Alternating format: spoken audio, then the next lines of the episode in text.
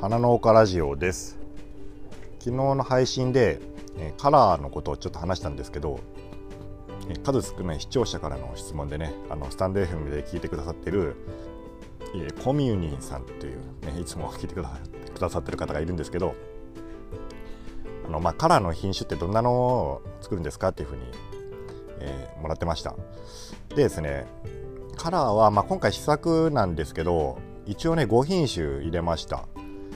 で一応ねこういういろんな色がある品種はミックスで出荷するっていうのが、まあ、普通なんですね。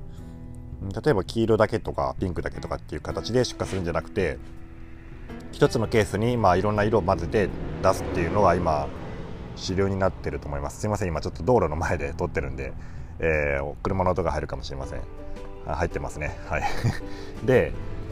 そうそう。でミックスで出すんですよね。で昔は昔はっていうかねもう20年以上前のそのガーデニングブームの時はそんなことあんまりなくて。例えばうちのベゴニアなんかでも作ってるベゴニアなんかでもいろんな色あるけど黄色だけとかね赤だけとかそういう感じで出荷結構多かったんですよ、まあ、なんですけどやっぱりねこうあんまり売れなくなって花が。一つのね、まあ、売店で、まあ、そんなに同じ色の花がいらないよっていう感じになったんですね。なんで黄色だけ1ケースに5個とか入れて送ってくるよりかはまあ、いろんな色を、まあ、ミックスで入れて出してくれた方が売る方が助かるっていうことで、まあ、出す方からしてみたらねその作業を一手間かかるんでこう混ぜる作業がいるんですよね。その赤1つ黄色1つピンク1つオレンジ1つみたいな感じで混ぜる作業がいるんで非常に面倒なんですけど、まあ、やっぱ他の人がそのそういうねミックスで出してる以上はもうそのミックスで出さないとそんだけで不利になっちゃうんで一応ね5品種そのカラーはま5品種、注文してます、まあ、試作なんですけど、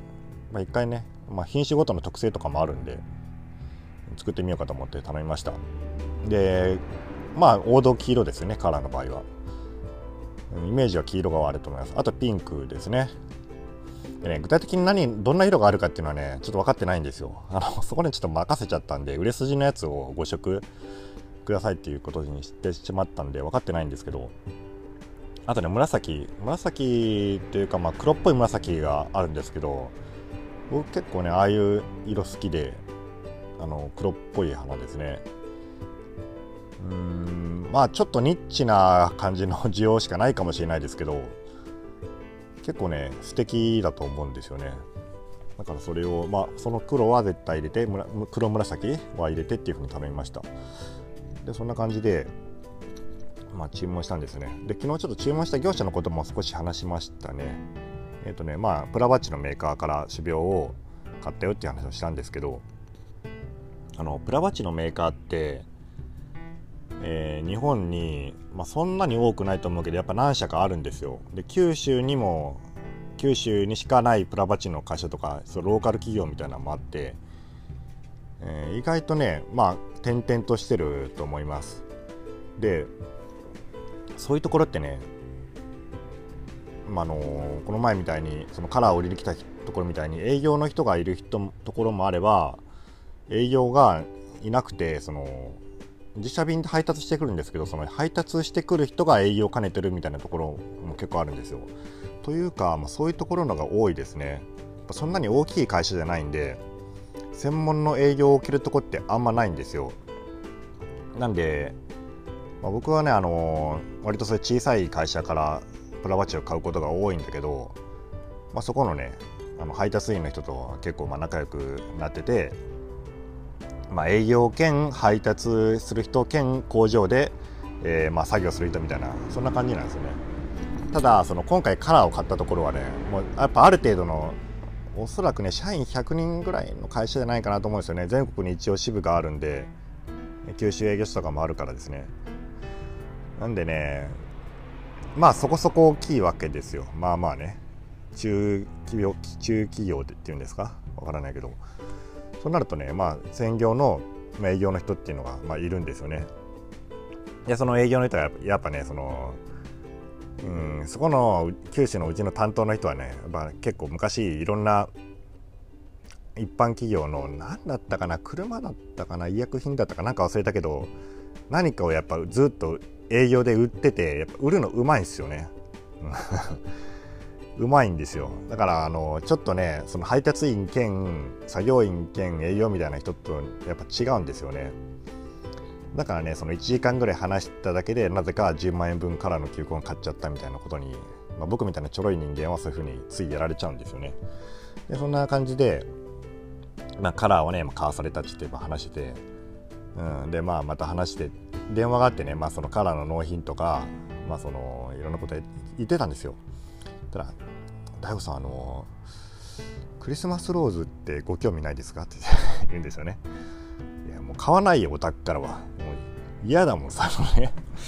あなたとこの会社と関わってここはねあのなんか得したことないんですよ。ってもう買わないんですよ。もうカラーも別に買いたくなかったんですよ。とかって言って。いやいや大悟さんでも前クリスマスローズは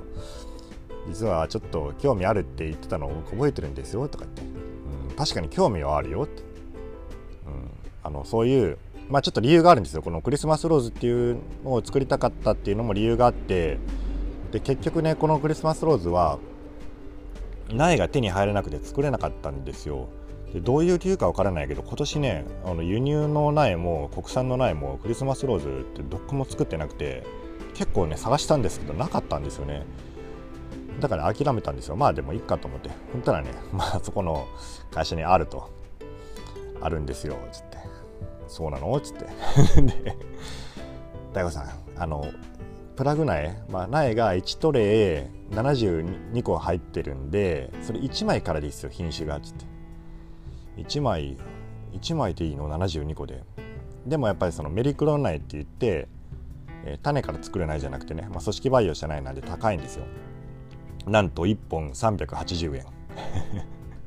プラグ苗がね1本380円ですよ。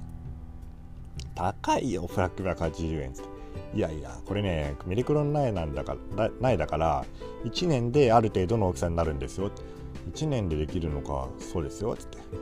クリスマスローズって普通未生系のやつはあ種から作るやつは2年かかるんですよつって。これあと1年でできますよって。なるほどつって。じゃあ2枚だけ買うっつって。